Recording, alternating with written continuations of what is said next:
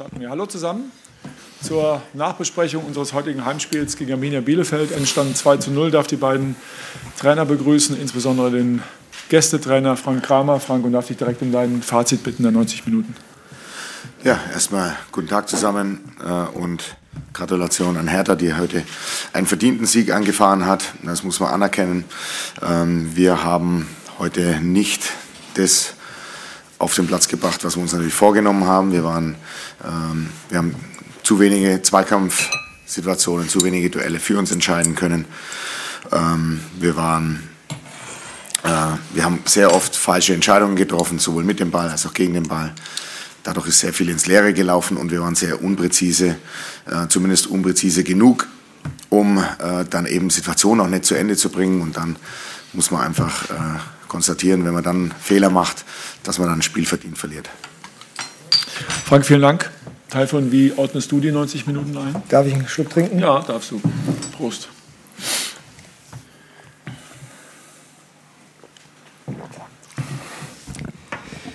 Ja, Glückwunsch an, an die Mannschaft.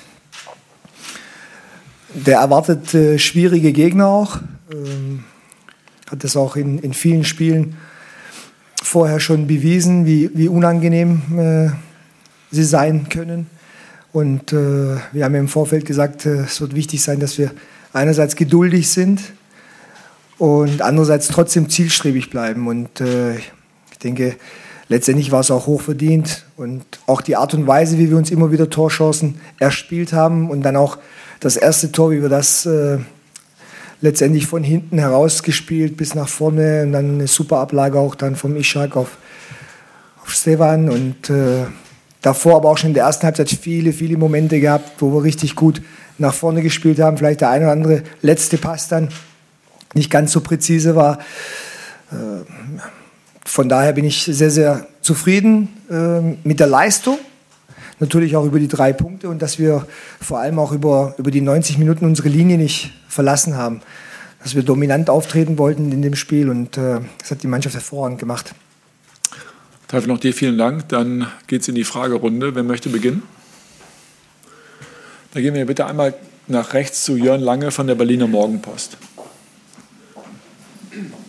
Ja, Herr Korkut, Glückwunsch zum Sieg. Ähm, Ihr Torjubel war recht emotional. Wie, wie ähm, wertvoll war ähm, dieser Sieg jetzt, also im Heimdebüt, hinsichtlich der emotionalen Komponente, auch für die Mannschaft, um jetzt äh, so eine gewisse Euphorie auch zu entfachen?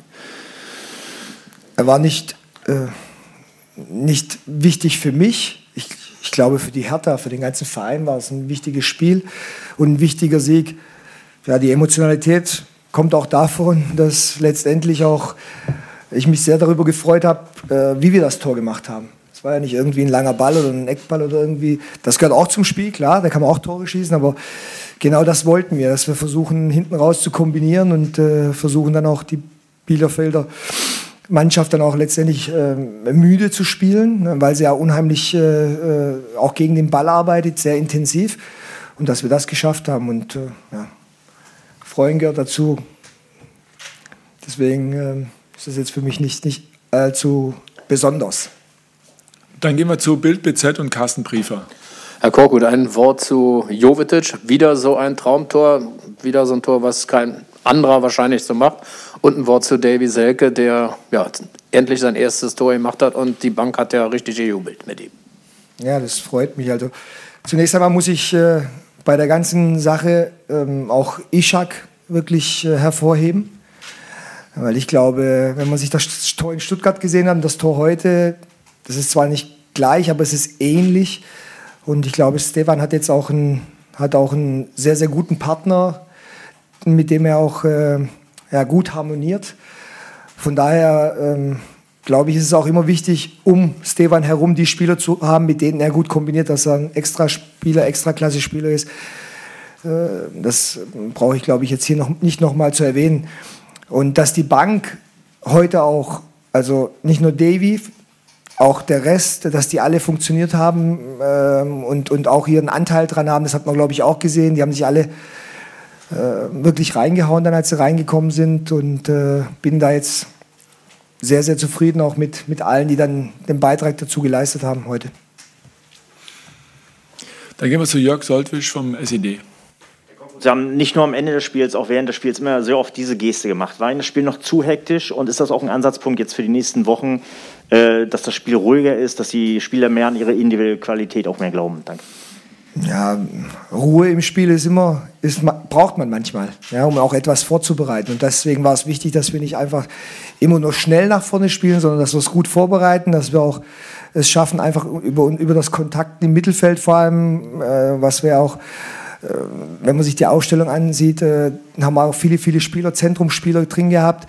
Und dass wir dann kontakten und dann auch nach außen kommen. Das hat die Mannschaft auch hervorragend gemacht. Und äh, von daher, Ruhe gehört genauso dazu wie, wie Pressing, wie leidenschaftliches Anlaufen. Aber das sollte man niemals vergessen. Die Phasen brauchen wir auch im Spiel. Dann gehen wir einmal auf die andere Seite. Ich kann leider nicht erkennen, wer es ist. Äh, ja, Jan Allers, Neue Westfälische aus Bielefeld. Herr Kramer, wir haben die letzten äh, vier Spiele relativ konstante Leistungen gesehen von Ihrer Mannschaft. Äh, es wirkte so, als wäre da jetzt eine Stabilität drin, gerade vor diesem Hintergrund. Wie erklären Sie sich das heute, wie Sie es eben aufgezählt haben, verschiedene Dinge einfach nicht funktioniert haben? Zweikämpfe, Präzision, äh, Entschlossenheit.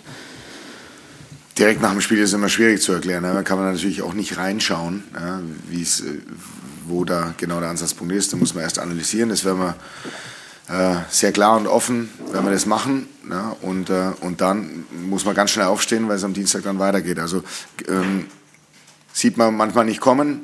Sie haben es vollkommen richtig gesagt, war stabil, die letzten Spiele. Äh, heute war es nicht stabil. Nachfrage noch? Ja, einmal kurz zum Personal. Jakob Lausen war eben äh, angeschlagen, musste runter und äh, Edimilson Fernandes stand heute gar nicht im Kader. Wie sieht's da? Kann man da jetzt schon sagen, in Richtung Bochum in drei Tagen bei beiden, äh, ob da gute Chancen sind, dass sie spielen können oder sie vielleicht auch dort ausfallen? Ne? Also beim Eddie glaube ich schon, dass die Chancen ganz gut sind. Ne? Der hat so ja, kleinere, kleinere Dinge, die normalerweise in ein paar Tagen ja, dann auch wieder, auch wieder ausgeheilt sein dürften. Ähm, beim äh, Barrett müssen wir erst schauen, was sich da genau rausstellt. Ja, da müssen wir mal abwarten, ähm, was da genau diagnostiziert wird. Gibt es noch weitere Fragen? Guckt nochmal nach der Seite hier. Ist nicht der Fall. Dann ähm, euch eine gute Rückreise, Frank, und ähm, alles Gute für die beiden ausstehenden Spiele noch. Kommt gut nach Bielefeld. Allen anderen schönen Samstag noch. Bis dahin. Schönen ciao, ciao. Abend.